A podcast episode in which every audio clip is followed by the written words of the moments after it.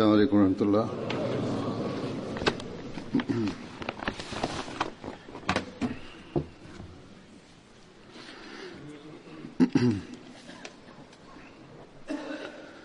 أشهد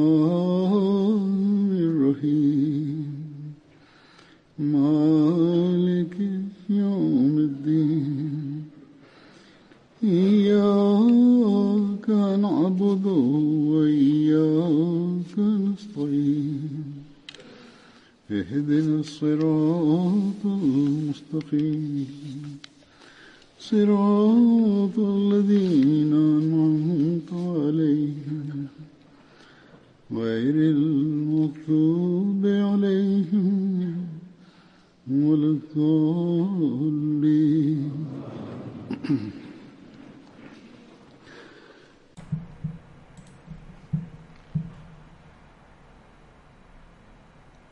Hazrat Asim bin Sabit era un compañero del santo profeta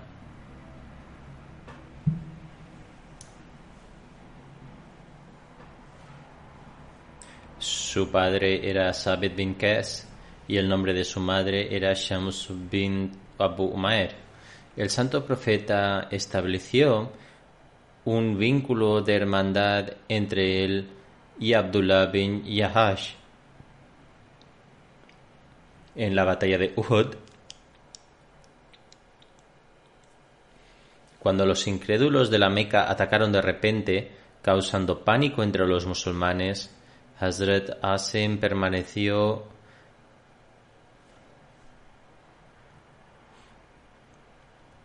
permaneció fijo en su lugar junto al santo profeta y prometió lealtad al santo profeta, la paz de Dios sea con él al morir. Estaba entre los arqueros designados por el santo profeta, la paz de Dios sea con él. Pertenecía a la tribu Aus y participó en la batalla de Badr.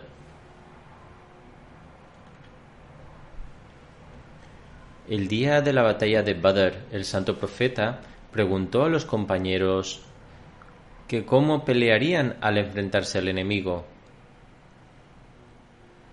Hazrat Asim respondió, Oh mensajero de Allah, cuando un pueblo esté al alcance de nuestras flechas, usaremos nuestras flechas. Cuando se acerque lo suficiente para que nuestras piedras puedan alcanzarlos, usaremos las piedras. Luego levantó tres piedras en una mano y dos en la otra mano. Luego dijo, cuando se acerquen lo suficiente como para atacar con nuestras lanzas, los combatiremos con lanzas. Y cuando nuestras lanzas se rompan, lucharemos con nuestras espadas. Ante esto el santo profeta dijo, Ciertamente esta es la forma correcta de luchar en batalla. Dijo además, quien quiera pelear debería pelear de acuerdo con las instrucciones de Asim. En aquella época, las guerras se peleaba solamente con espadas y lanzas y este era el único método. También se usaban piedras. No era como hoy en día, donde se matan con bombas incluso a personas y niños inocentes. Un no musulmán escribió un libro en el que menciona las guerras libradas por el santo profeta y dice hay acusaciones en contra de Muhammad de que hizo guerras. Es posible que cientos o miles de personas hayan muerto durante las batallas que libró. Pero quienes de vosotros que os consideráis progresistas y defensores de la humanidad, asesinasteis a más de 70 millones de personas en una sola guerra. Se refería a la Segunda Guerra Mundial, y la mayoría de las cuales eran ciudadanos comunes.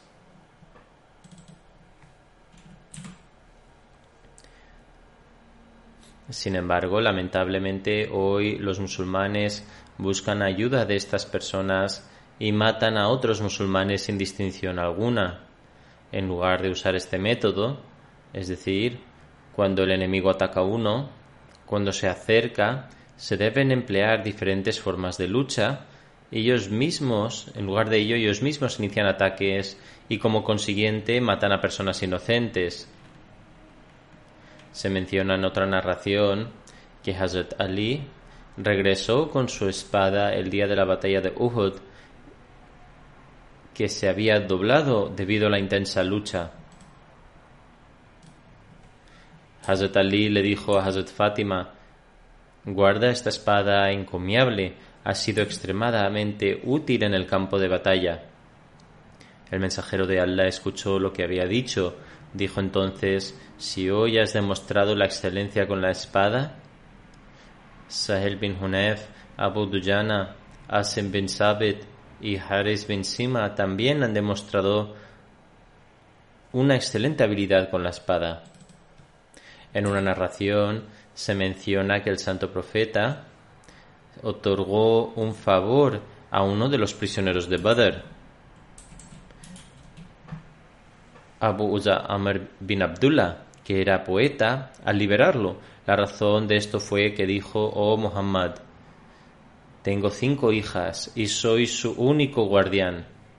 Por lo tanto, por favor, liberadme por ellas como un acto de caridad. Consecuentemente, el santo profeta lo liberó.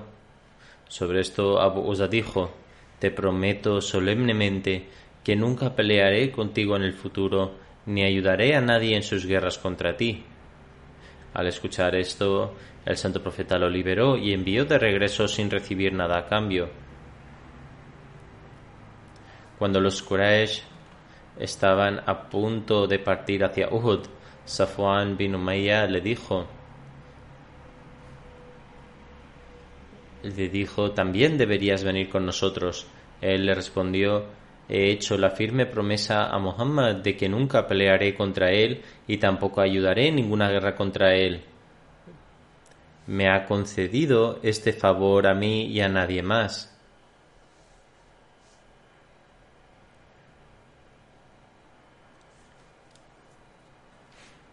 Al escuchar esto, Safwan le garantizó que si él era asesinado, él, es decir, Safwan, adoptaría a sus hijas y si sobrevivía le daría una montaña de riqueza solamente para él y su familia.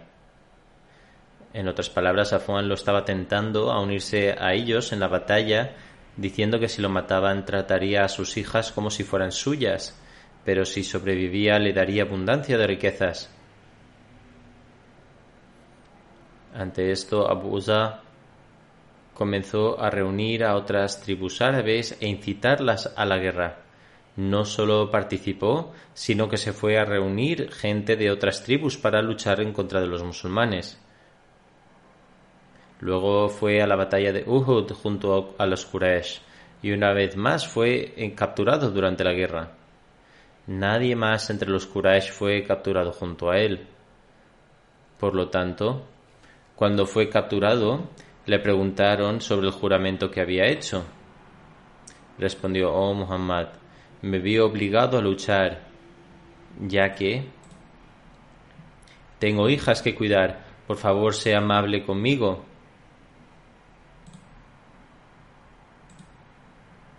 Repitió la misma excusa, diciendo que tenía que cuidar a sus hijas y que por tanto el santo profeta le mostrara bondad. Anteriormente se le había otorgado un favor y había sido liberado. Sin embargo, salió a pelear nuevamente. Ante esto, el santo profeta dijo, ¿qué hay de la promesa que hiciste? Absolutamente no, esto no volverá a pasar. Por Dios, no se te permitirá deambular por la Meca diciendo que engañaste a Muhammad dos veces. Dios nos perdone. Según otra narración, el santo profeta dijo que ciertamente un creyente no debe tropezar con la misma piedra dos veces. Luego ordenó a Asim bin Zabit que lo matara. Asim dio un paso adelante y lo decapitó. Después de estas transgresiones y rupturas de promesas, cuando se castiga los que critican el carácter del santo profeta, continúan haciendo críticas exponiendo que cometió crueldades. Dios nos perdone. Estos días Geert Wilders, un político, un político de, de Holanda, está extendiendo todos los límites al atacar la personalidad del santo profeta.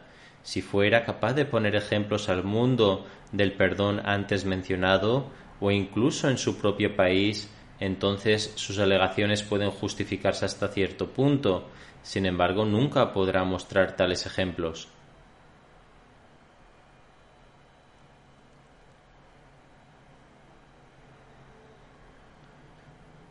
Hazrat Mirza Bashir Ahmad Sahib ha mencionado el incidente de Rayi y Hazrat Asim en Sirat, en Sirat Khatamun Nabiyin. Escribe en el mes de Safar, en el 4 después de la Hijra, el santo profeta reunió un grupo de diez compañeros y designó a Asim bin Zabit como su amir y les ordenó dirigirse secretamente hacia la Meca y obtener información de los Quraysh y luego informarles sobre sus planes e intenciones. Sin embargo, este grupo todavía no se había marchado cuando algunas personas de las tribus de Adel y Kara se presentaron ante el santo profeta y dijeron que mucha gente de entre sus tribus se estaban inclinando hacia el Islam y que el santo profeta debía enviar algunos hombres con ellos para convertirnos y educarnos. El santo profeta se sintió complacido al escuchar esta solicitud.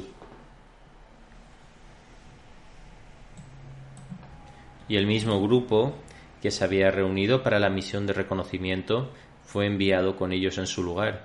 Sin embargo, en realidad, y como se descubrió más tarde, estas personas eran mentirosas y habían venido a Medina ante la incitación de los Banu Layhan, que buscaban venganza por la ejecución de su jefe Sufyan bin Khalid y que habían ideado un plan para que cuando los musulmanes salieran de Medina con este pretexto fueran atacados.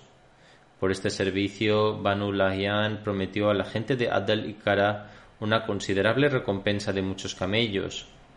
Cuando las personas traidoras de Adal y Kara llegaron a Asfan y la Meca, secretamente enviaron el mensaje a los Banu de que los musulmanes les acompañaban y que debían venir inmediatamente. Ante esto, doscientos jóvenes de Banu Lahyan, cien de los cuales eran arqueros, se lanzaron en persecución de los musulmanes y les subyugaron en un lugar conocido como Raji.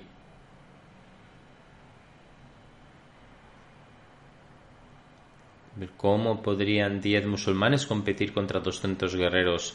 Sin embargo, a los musulmanes no se les había enseñado a rendirse. Los compañeros inmediatamente subieron a una colina cercana y se prepararon para la batalla.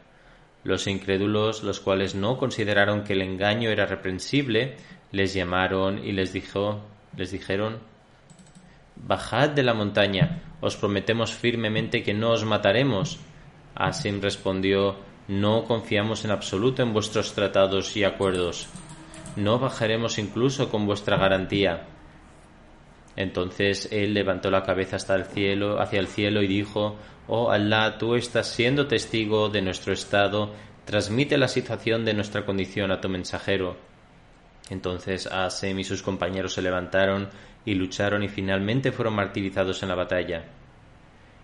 Escribe además, en el contexto de este incidente de Raji se relata una narración que cuando los Quraysh recibieron noticias de que Asim bin Thabit también estaba entre los que habían sido martirizados en Raji a manos de Banu Layhan, y dado que Asim había matado a un caudillo principal de los Quraysh, enviaron especialmente algunos hombres hacia Raji y les ordenaron enfáticamente que regresaran con la cabeza de Asim o otra parte de su cuerpo para que pudieran descansar y para que su sed de venganza pueda ser saciada. En otra narración también se menciona que la madre de la persona que fue asesinada por Asim, Sulafa bin Sad, había jurado que bebería vino del cráneo de la persona que mató a su hijo. Sin embargo, el poder de Dios fue tal que cuando estas personas llegaron allí, he aquí encontraron enjambres de avispas y abejas masculinas descansando sobre el cuerpo de Asim y no se movían en absoluto. Estas personas intentaron todo lo posible para quitar estas avispas y abejas, pero ningún intento fue exitoso. Finalmente, sin opción ninguna, regresaron frustrados y sin éxito. Poco después tuvo lugar una tormenta de lluvia y se llevó el cuerpo de Asim a otro lugar. Está escrito que al aceptar el Islam, Asim juró que se abstendría completamente de cualquier cosa que fuera politeísta, en la medida en que ni siquiera tocaría a un idólatra. Cuando Hazrat Umar fue informado de su martirio y de este incidente en particular, dijo Observad cómo Allah guarda bellamente las emociones de sus amados siervos.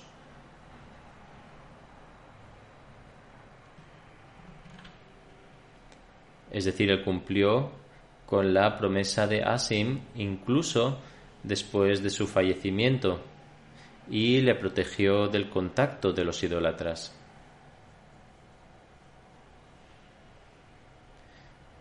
Hazrat Asim, también conocido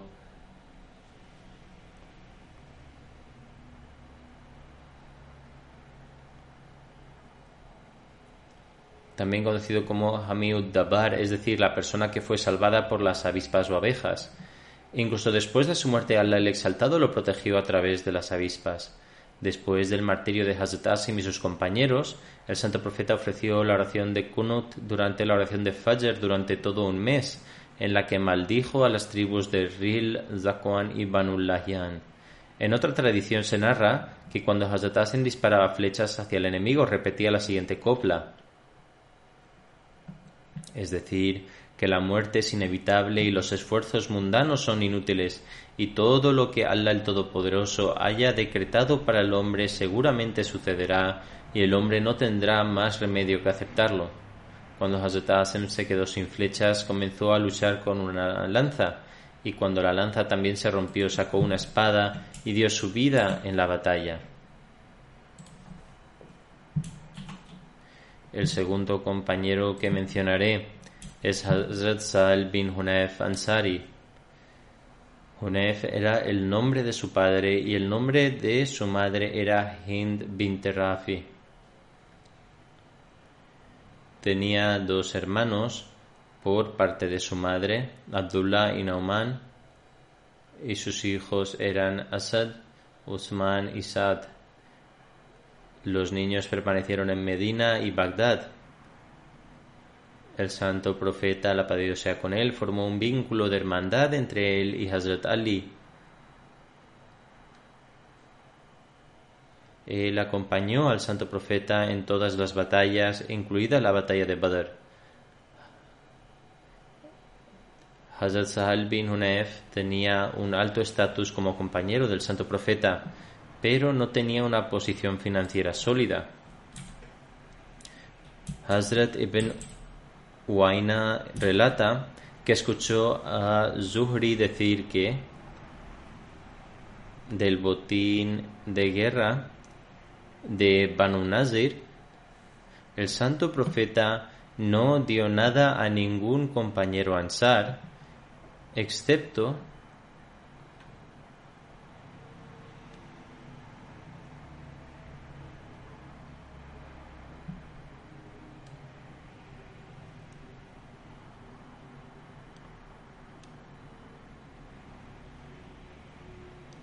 no dio nada a ningún compañero ansar excepto a Hazrat Sa'al bin Hunayf y Hazrat Abu Dayana, ya que ambos necesitaban apoyo financiero. Ibn Ishar afirma que después de la migración del santo profeta a Medina, Hazrat Ali permaneció en la Meca durante tres días y tres noches. devolvió todas las posesiones a aquellas personas que las habían entregado al santo profeta para que las cuidara.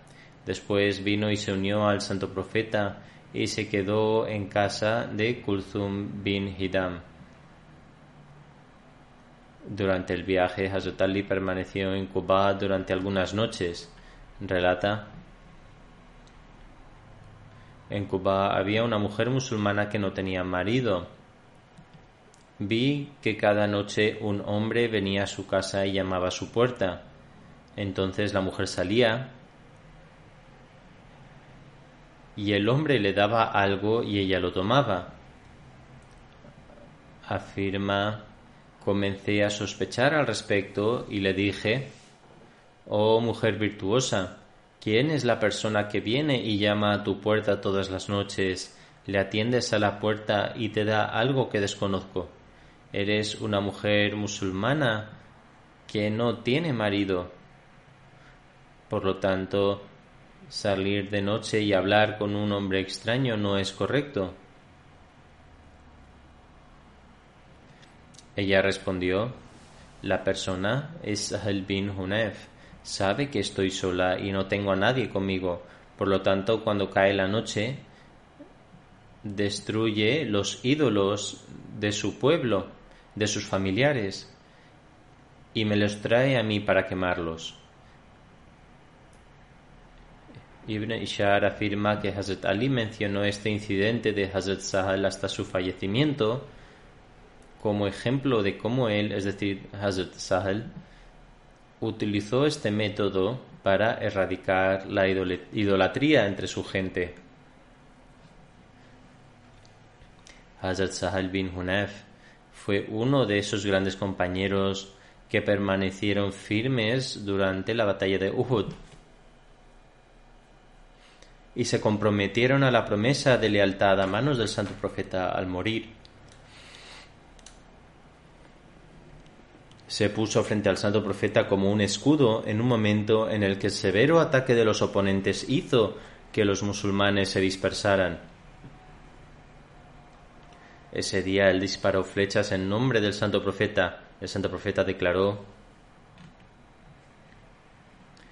Traducción, darle flechas a Sahel, ya que es fácil para él disparar con ellas.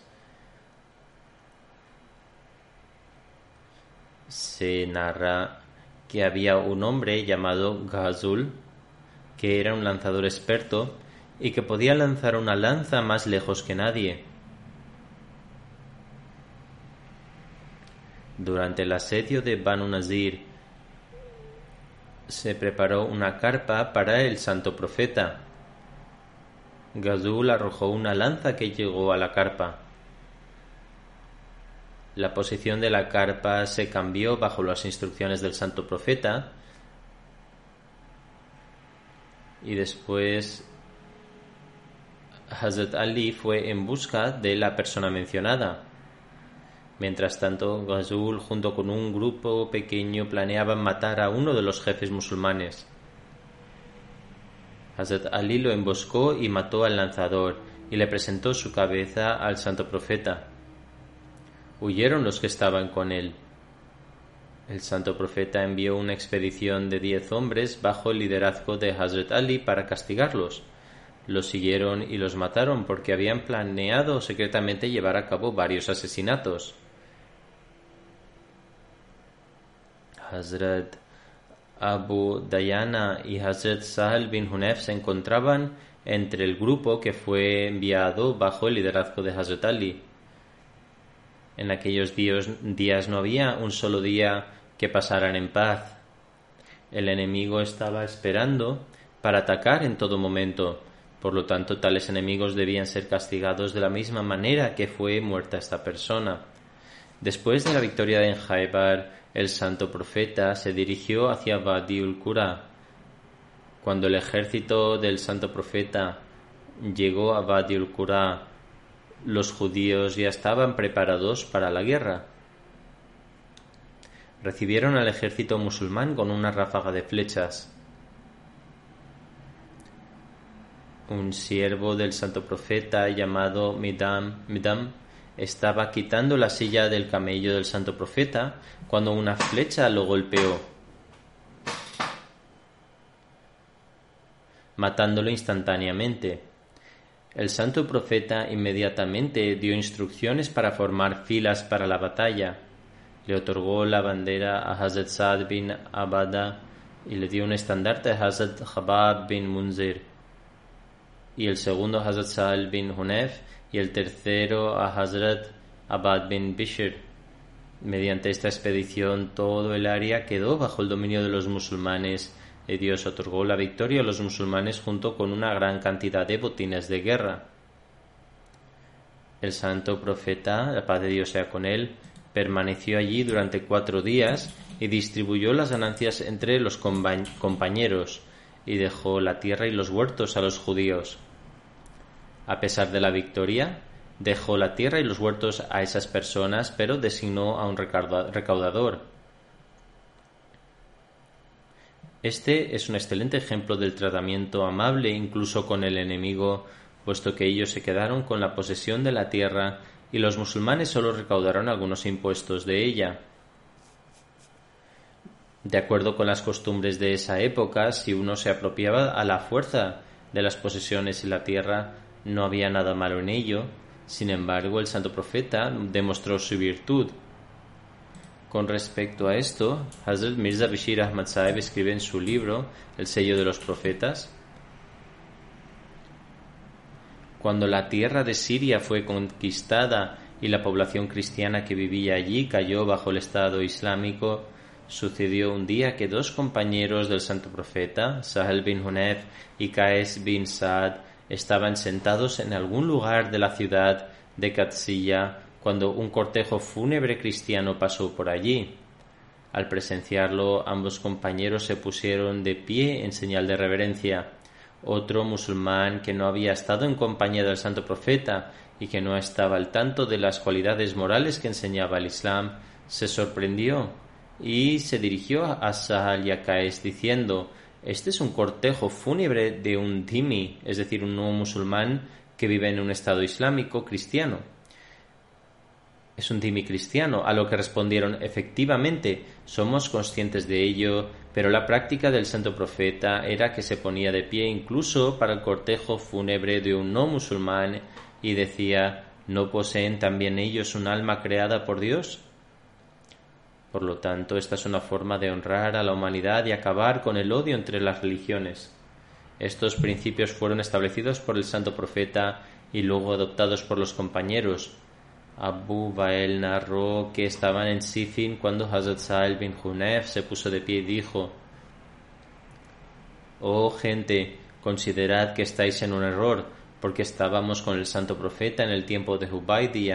Si hubiéramos sabido de las condiciones de la batalla, sin duda nos habríamos involucrado en ella. Hazrat Umar bin Khattab llegó entonces, hablando del incidente de Hubaydia, y dijo Oh profeta de Allah, ¿No estamos nosotros en el camino recto y los incrédulos en el error? El santo profeta respondió Ciertamente. Luego dijo ¿No están los que fueron martirizados de entre nosotros en el paraíso y ellos en el fuego del infierno? El santo profeta dijo Así es. Hazrat Umar dijo ¿Por qué entonces nos vemos sujetos a tal humillación en lo que respecta a nuestra fe al participar en este tratado el día de Hubaidía? ¿No deberíamos regresar hasta que Dios resuelva el asunto entre nosotros? El santo profeta dijo, Oh hijo de Jatab, soy el mensajero de Allah y él nunca me hará perecer. Hazrat Umar luego fue a Hazrat Abu Bakr y le repitió lo que había dicho el santo profeta. Hazrat Abu Bakr respondió, Él es el mensajero de Dios y él nunca lo hará perecer. Está mencionado en el hadith de Bukhari. Fue entonces cuando se reveló el Sur al-Fat y el santo profeta recitó todo el Sur a Hazrat Umar. Hazrat Umar entonces dijo, Oh mensajero de Dios, ¿es esta la victoria? El santo profeta respondió, sí.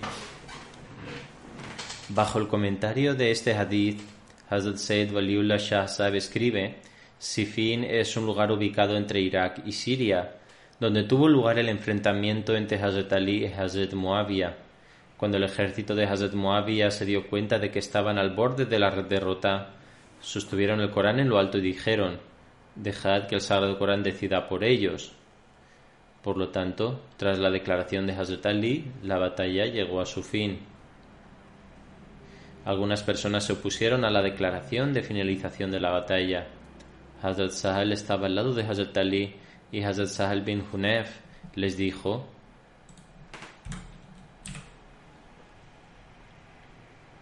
es decir, que no debían considerar sus opiniones como correctas, porque antes de esto Hazrat Umar también había tenido un malentendido durante el pacto de Hubaidia. Si bien los acontecimientos que tuvieron lugar finalmente probaron la firmeza del santo profeta, el cumplimiento de su tratado fue verdaderamente bendecido y se les protegió de los peligros. Luego dijo que lo que algunos consideraban como un signo de debilidad y humillación Allah lo convirtió entonces en una fuente para establecer su fuerza y honor. El santo profeta mantuvo el respeto por cada aspecto del tratado, independientemente de que fuera grande o pequeño. Aunque en este caso particular fueron traicionados y el resultado deseado no se logró, sin embargo, un creyente siempre debe pensar de manera positiva y debe hacer todos los intentos posibles para establecer un tratado por la causa de Allah el Todopoderoso. Y de hecho, velar por todos los aspectos, y este es el verdadero sello de un creyente. Una vez dicho esto, uno no debe permitir que le traicionen por segunda vez. En el ejemplo anterior de Hubaidia, Allah el Todopoderoso había informado al santo profeta y fue a raíz de eso que el Hazrat Sahel dijo que si la batalla acabaría como resultado de un tratado, entonces también ellos deberían mostrarse a favor de ello teniendo en mente el tratado de Hubaidia. Hazrat Sahel bin Hunaif relata El santo profeta me dijo Eres mi enviado a la Meca, id a ellos y transmitid mis saludos. Diles que el santo profeta les instruye acerca de tres cosas. No jurar en nombre de, tus, de sus antepasados porque eso está prohibido y es un pecado cuando se sienten hacer sus necesidades, no deben dar la espalda en dirección a la Qibla, deben mirar hacia el norte y hacia el sur. Y en tercer lugar, después de aliviarse, no deben usar huesos o estiércol para limpiar sus impurezas. Existe una gran sabiduría sobre esto porque contienen varios tipos de bacterias que pueden causar riesgos de infección. Hoy en día el tejido y el agua se usan comúnmente, pero en aquellos días se usaban piedras y huesos de la selva y el santo profeta prohibió esta práctica. Como se acaba de mencionar en relación con Hazrat Ali, su espada hizo un trabajo espléndido y el santo profeta, en relación a Hazrat Asim bin Thabit y Hazrat Sahel bin Hunef, también dijo que sus espadas habían hecho un trabajo espléndido.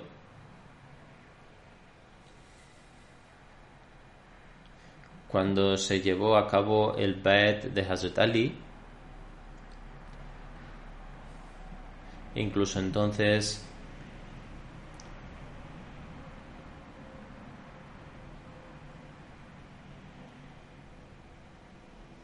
Incluso entonces Hazrat Sahel estaba con él.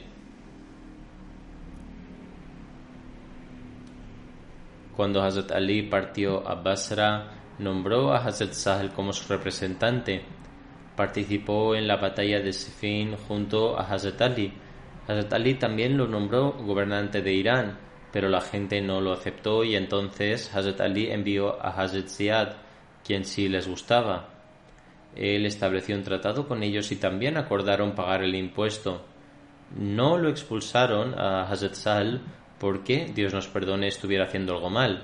Más bien, cada uno tenía una personalidad y atributos distintos y este es el motivo por el que Hazrat Ziad fue más hábil en el trato con la gente de Irán capaz de firmar un tratado y también de obtener el impuesto.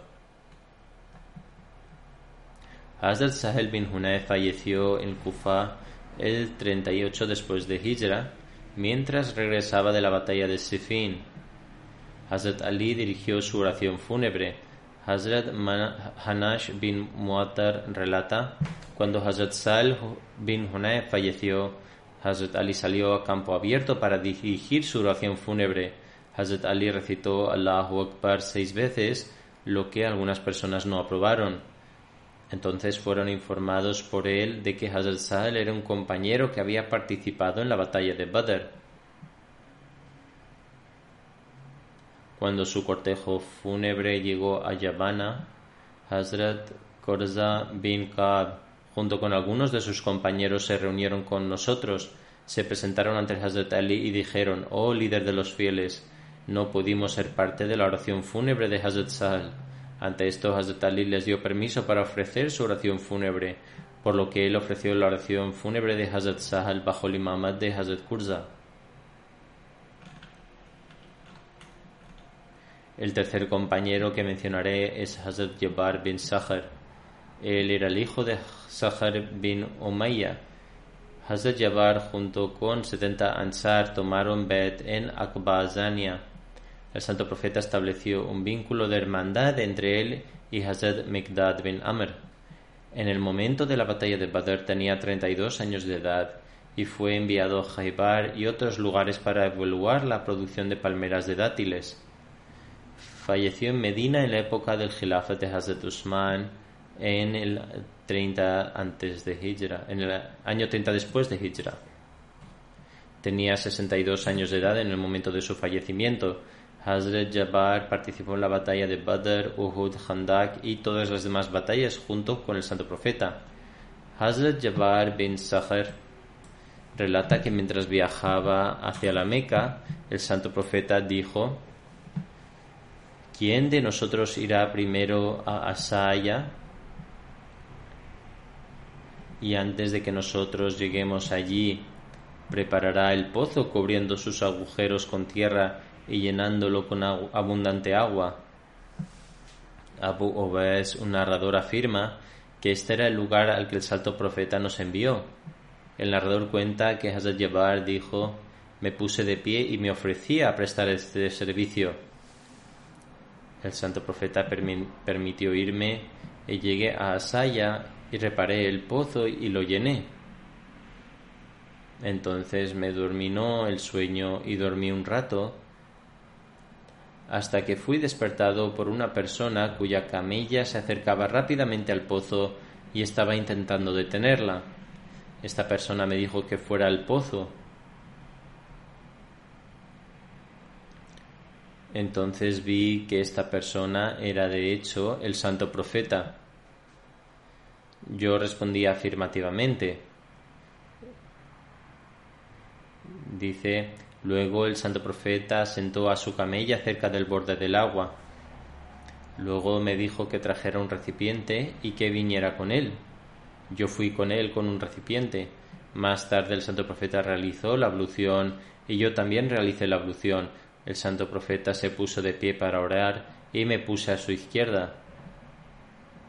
Lo primero que hizo el santo profeta al llegar fue realizar la ablución y ofrecer la oración. Cuando estuve a la izquierda del santo profeta, me tomó de la mano y me puso a su lado derecho. Es decir, el santo profeta estaba ofreciendo la oración de Noáfil oración voluntaria, y él también decidió ofrecer la oración junto al santo profeta. Sin embargo, se puso a la izquierda y el santo profeta inmediatamente tomó su mano y lo colocó a su derecha. Cuando la oración se ofrece en congregación y solo hay dos personas en la congregación, entonces la segunda persona se pone en el lado derecho del imán, aquel que lidera la oración. Luego dice, ofrecimos la oración y recién comenzamos los otros también nos alcanzaron el día de la batalla de Badr, el santo profeta ofreció la oración.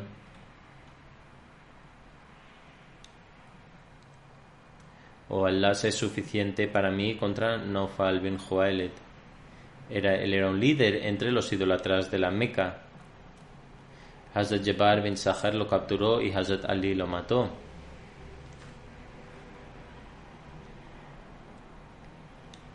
El santo profeta más tarde preguntó si alguien tenía alguna noticia sobre Naufal y Hazrat Ali respondió que lo había matado.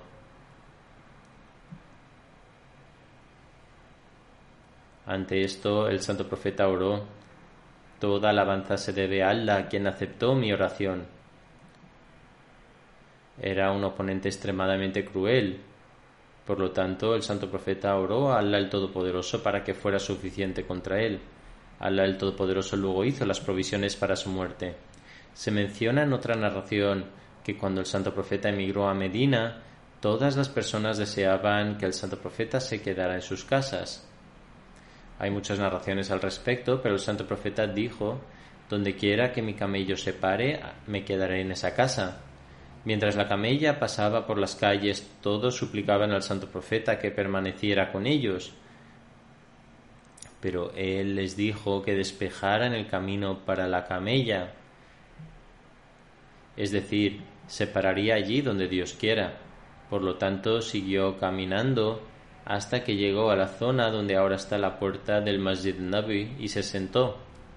Cuando la camella se sentó, el santo profeta recibió una revelación. Todavía estaba montado en la camella cuando se puso de pie y caminó ligeramente hacia adelante.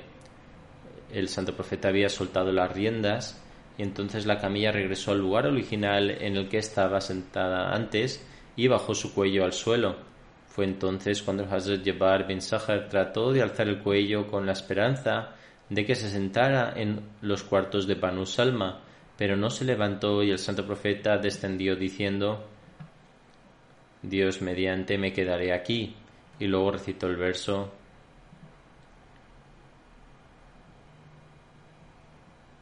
es decir y di, oh Señor mío, hazme desembarcar con un desembarque bendito, pues tú eres el mejor de quienes escoltan a los hombres a su destino.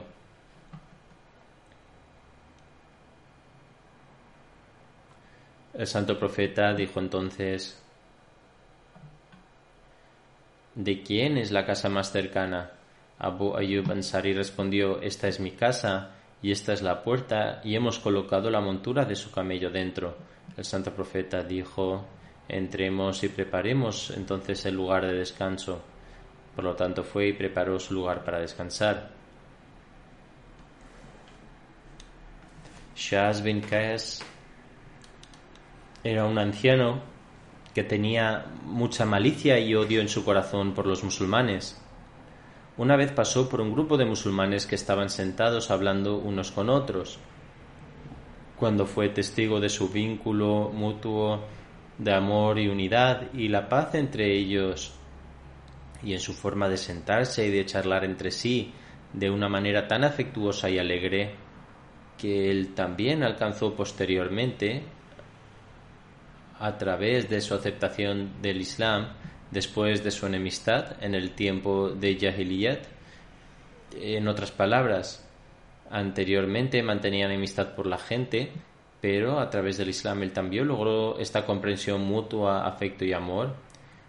Él enfureció.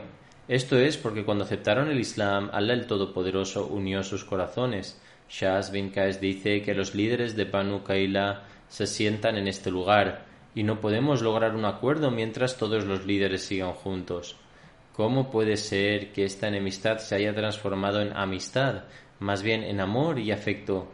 Dio instrucciones a un judío que lo acompañaba para que fuera y se sentara con ellos, y para recordarles la batalla de Boaz y su estado anterior a ella. Además le dijo que les recitara los cantos que solían cantar unos contra otros cuando eran dos tribus separadas. Por lo tanto, esto es lo que hizo, y una tribu leyó algunas de las coplas que usaban contra la otra. Al escuchar estas coplas, se reavivó un fuego en sus corazones, recordándoles de los días de la ignorancia. En ese momento la otra tribu respondió diciendo que esto es lo que nuestro poeta solía recitar, ya que él también recitó algo de poesía en los días de la ignorancia. Por lo tanto,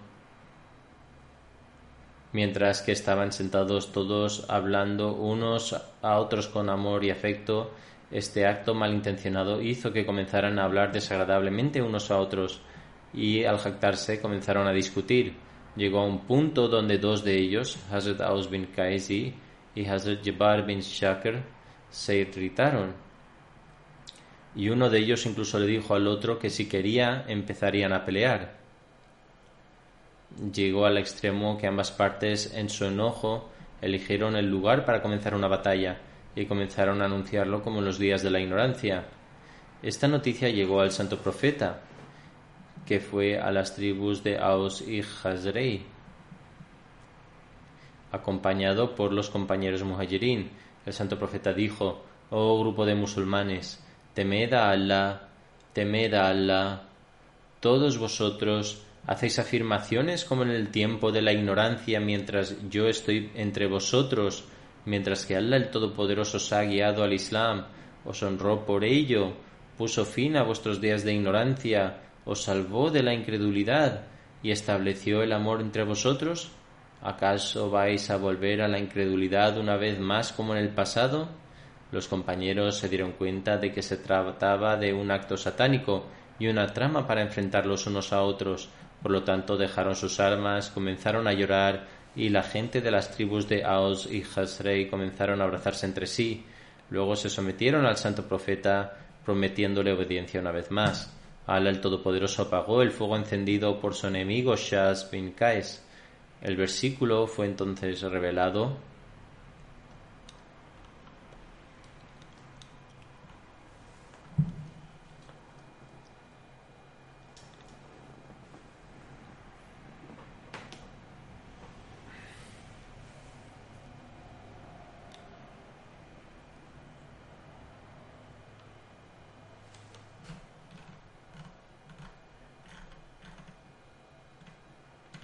Es decir, diles, oh pueblo del libro, ¿por qué negáis los signos de Allah si Allah es testigo de lo que hacéis?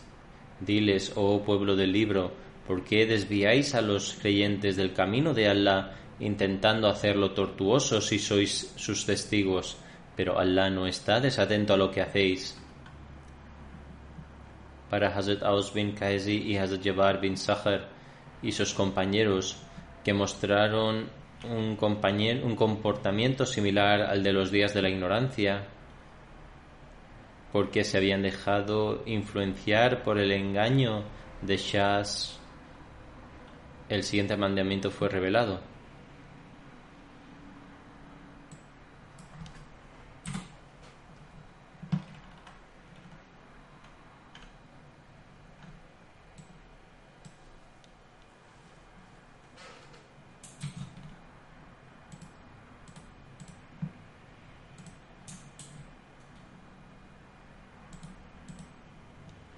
Oh vosotros los que creéis,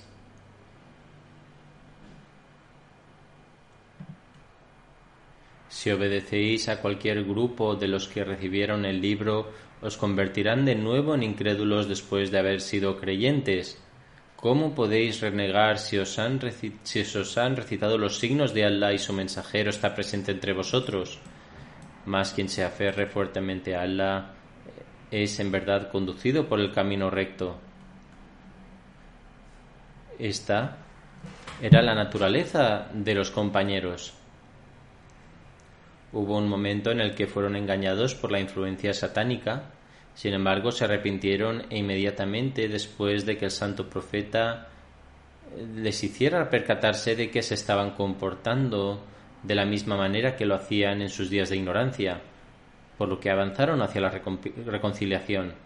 De hecho, mostraron sus sentimientos mutuos de amor y fraternidad. Su conducta sirve como ejemplo para las personas de hoy día que litigan a causa de un falso sentido del honor y del ego por cuestiones menores. Si los que estaban sedientos de la sangre del otro y los que luchaban contra uno y otro llegaron a hacerse hermanos, ¿cómo es posible que los que ahora recitan el mismo kalima y los que nacieron en una yamad no sean capaces de suprimir sus egos? Hay muchos problemas que surgen a causa de estos falsos egos que provocan que se tensen las relaciones. A veces estos problemas duran meses o incluso años. Algunos jóvenes escriben, aunque nuestras relaciones familiares fueron tensas, la nueva generación tiene el deseo de restablecer estas relaciones, pero tal cosa no llega a suceder debido a la actitud de nuestros mayores. Estas personas deben tener en cuenta que la enseñanza de Allah el Todopoderoso inculca el amor, el afecto, la unidad y Él nos ha convertido en una nación. Deberíamos vivir juntos como un pueblo y no deberíamos volcarnos en nuestros falsos egos. Que Allah el Todopoderoso guíe a todos. También se narra después de que Hazrat Umar expulsara a los judíos de Jaibar llevó consigo a los Ansar y Muhajirin. También estaban con él Hazrat Jabbar bin Sakhar y Hazrat Yazid bin Thabit. Ambos visitaron Jaibar para evaluar los beneficios de su tierra y acordaron distribuir dichos beneficios proporcionalmente a, todos.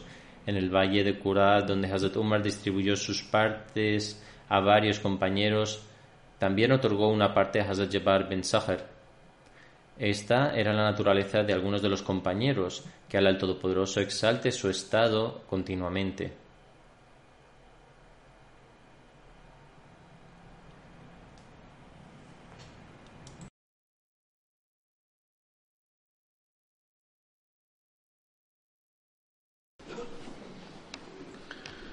الحمد لله الحمد لله نحمده ونستعينه ونستغفره ونؤمن به ونتوكل عليه ونعوذ بالله من شرور أنفسنا ومن سيئات أعمالنا. من يهده الله فلا مضل له ومن يضلل فلا هادي له. ونشهد أن لا إله إلا الله. ونشهد أن محمدا عبده ورسوله. عباد الله رحمكم الله. إن الله يأمر بالعدل واللسان وإيتاء ذي القربى.